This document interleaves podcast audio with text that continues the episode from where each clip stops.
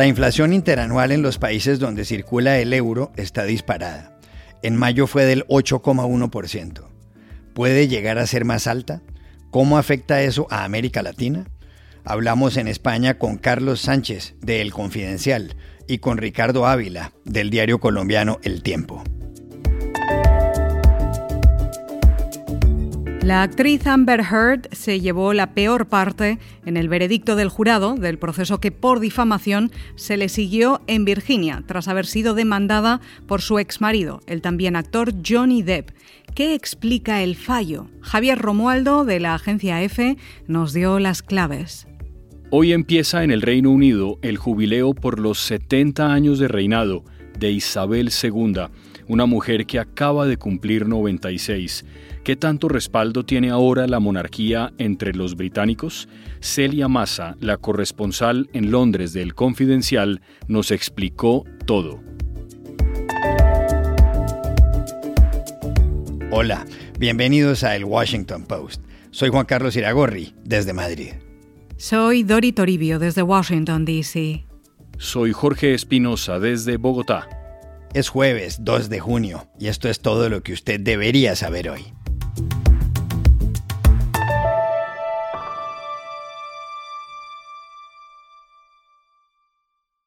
En gran parte del mundo, los precios para el consumidor están por las nubes. El hemisferio norte no se escapa al fenómeno.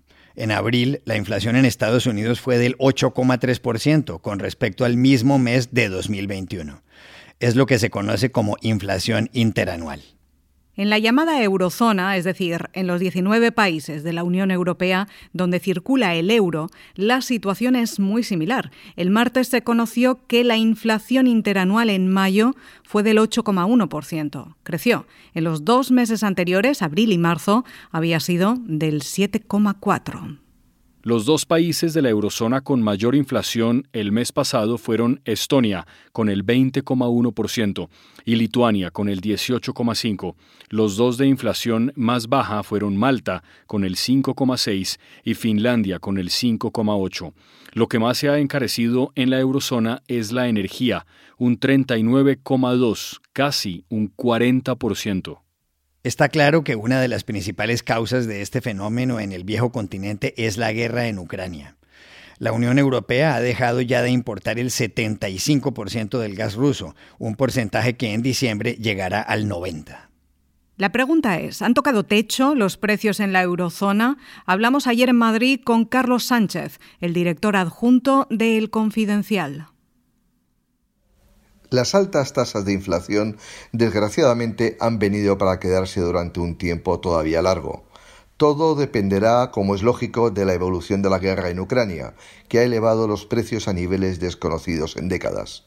Obviamente, porque el riesgo de que Europa se quede sin suministros energéticos es cierto en la medida en que la región depende todavía mucho del aprovisionamiento procedente de Rusia.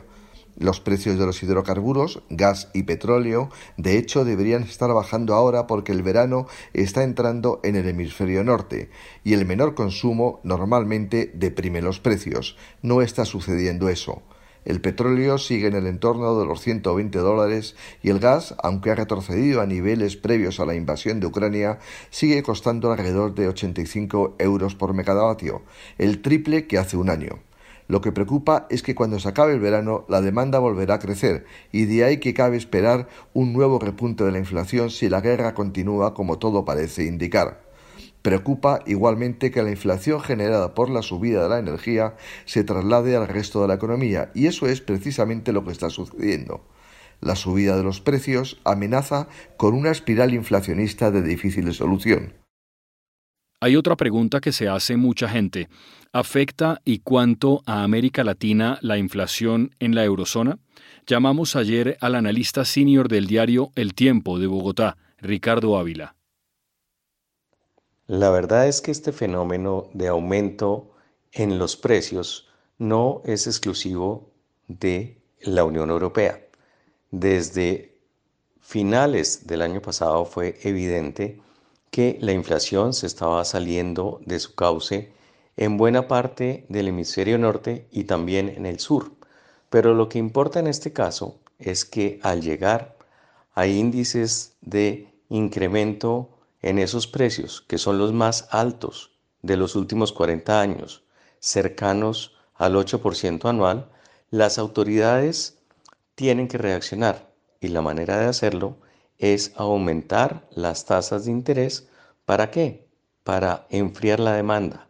Es como si el motor de un vehículo se estuviera recalentando y por lo tanto hay que disminuir la velocidad y en la medida en que disminuya esa velocidad, pues la presión sobre los precios comienza a ser menor y las cosas vuelven a, su cauce. Entonces, por cuenta de esa situación, ya el Banco de la Reserva Federal en Washington comenzó a aumentar su tasa de interés y lo propio está en proceso de hacer el Banco Central Europeo. El problema, claro está, es quién paga los platos rotos. Hace 40 años, cuando en Estados Unidos se vivió una situación familiar, eh, similar, claramente lo que vimos fue que a los pocos años el costo de la deuda para los países latinoamericanos fue tan alto el costo del servicio y conseguir adicionalmente la reposición de esa deuda que se produjo la bomba de la deuda latinoamericana que llevó a impagos y que condujo a la década perdida de la región. Aquí a los países latinoamericanos les puede pasar como a esa persona a la que le suben tanto sus costos de financiamiento que no alcanza a cumplir con sus obligaciones.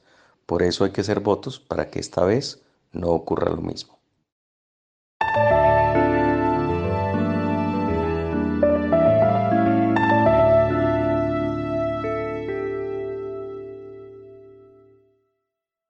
En una corte del condado de Fairfax, en el estado de Virginia, y muy cerca de aquí, de Washington, D.C., terminó ayer el proceso por la demanda de difamación que interpuso el actor Johnny Depp contra su ex esposa, la actriz Amber Heard.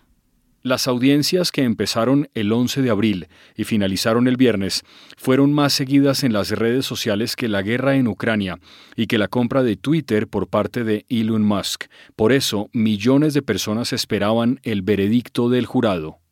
Johnny Depp, que estuvo casado con Amber Heard de 2015 a 2017, la demandó hace tres años luego de que ella publicara una columna en este periódico, The Washington Post, donde, sin nombrarlo a él, se describió como una figura pública que simboliza el abuso doméstico. Depp argumentaba haber perdido contratos por la columna y le exigía a Heard 50 millones de dólares. Ella que interpuso una contrademanda, pedía 100. Ayer el jurado la condenó a pagarle 15 millones y a Depp a darle 2.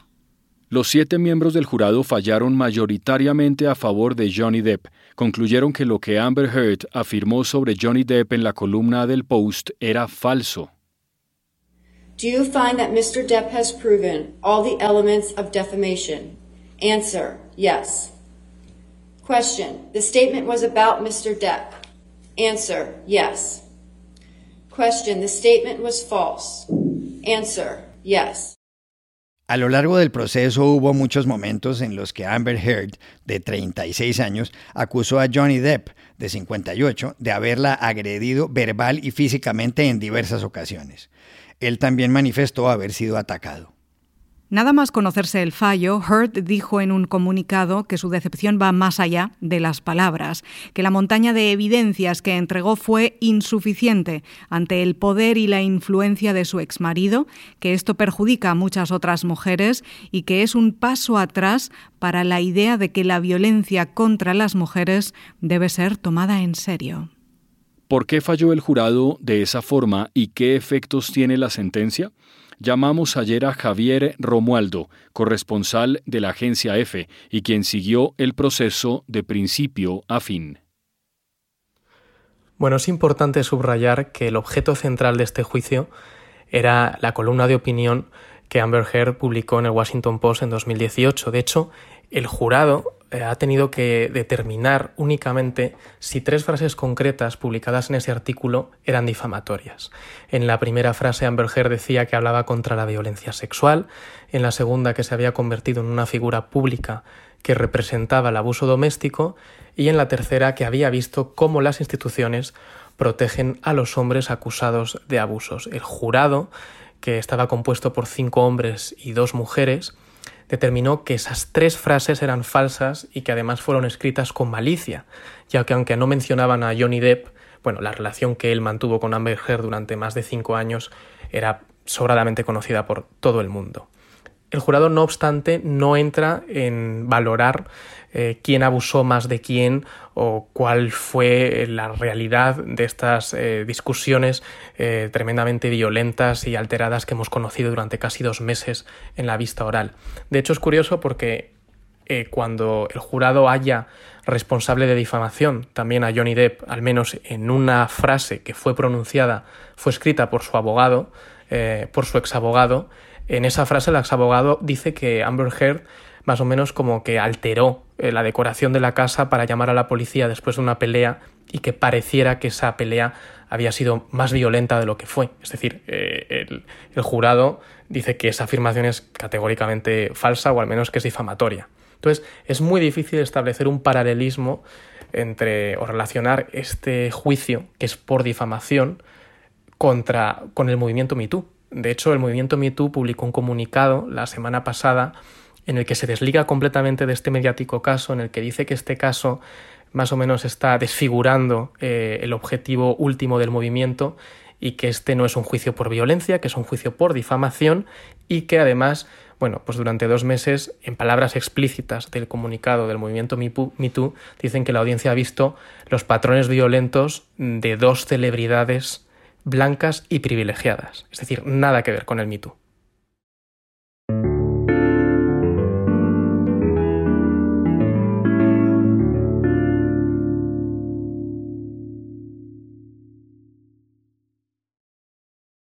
En el Reino Unido empieza hoy un fin de semana largo, todo por cuenta de las celebraciones por los 70 años en los que Isabel II ha sido reina. Ningún otro monarca ha durado tanto en el trono. En el mundo, el que más tiempo ha estado ha sido Luis XIV, que cuando murió, el 1 de septiembre de 1715, había sido rey de Francia por 72 años, 3 meses y 18 días. Uno de los momentos centrales del jubileo por la reina Isabel ha tenido lugar hoy frente al Palacio de Buckingham, el desfile llamado Trooping the Color, donde han participado más de mil soldados. Trooping the Color, en el que salen tradicionalmente 200 caballos, festeja por esta época el cumpleaños de todos los soberanos. Ha sido así por más de dos siglos y medio. La reina Isabel cumplió 96 años el 21 de abril. A los 10 se convirtió en heredera del trono, después de que el rey Eduardo VIII abdicara en favor de su hermano Jorge VI, padre de la actual monarca. En 1947 se casó con Philip Mountbatten, a quien le dio el título de Duque de Edimburgo. Tuvieron cuatro hijos, Carlos, Ana, Andrés y Eduardo. Fue el 6 de febrero de 1952, cuando estaba de viaje en Kenia junto a su marido, que falleció Jorge VI. En ese mismo momento se convirtió en reina. La coronación fue el 2 de junio del año siguiente. Ese día la BBC contó en la transmisión cómo la monarca llegaba a la abadía de Westminster acompañada por un duque y entraba por un anexo.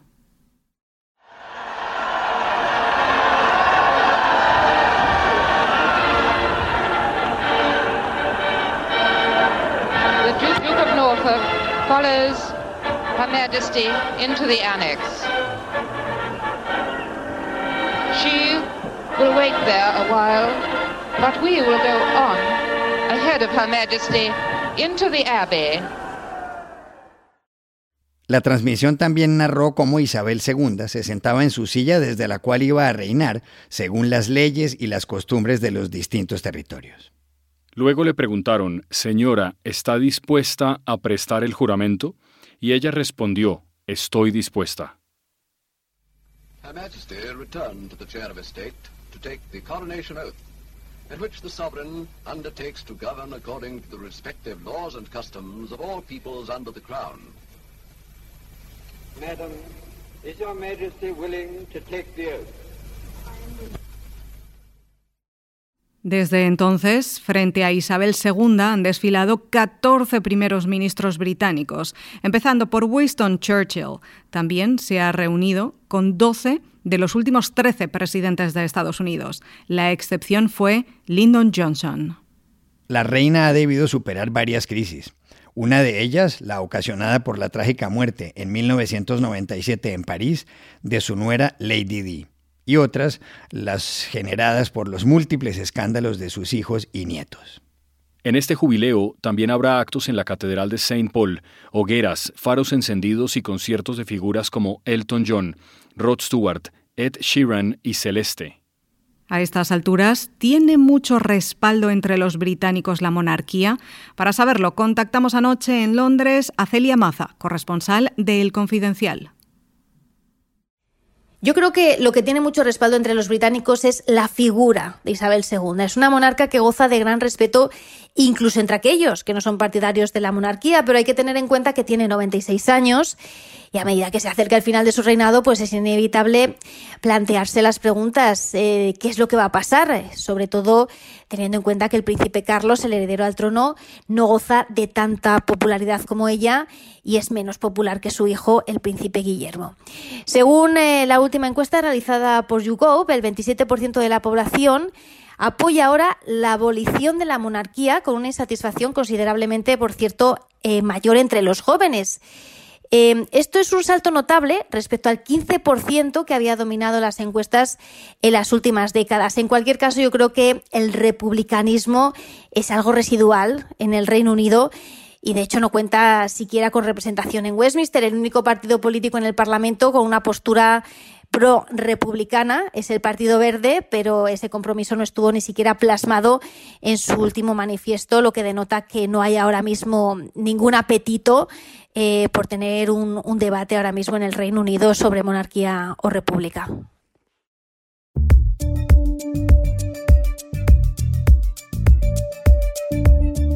Y estas son otras cosas que usted también debería saber hoy.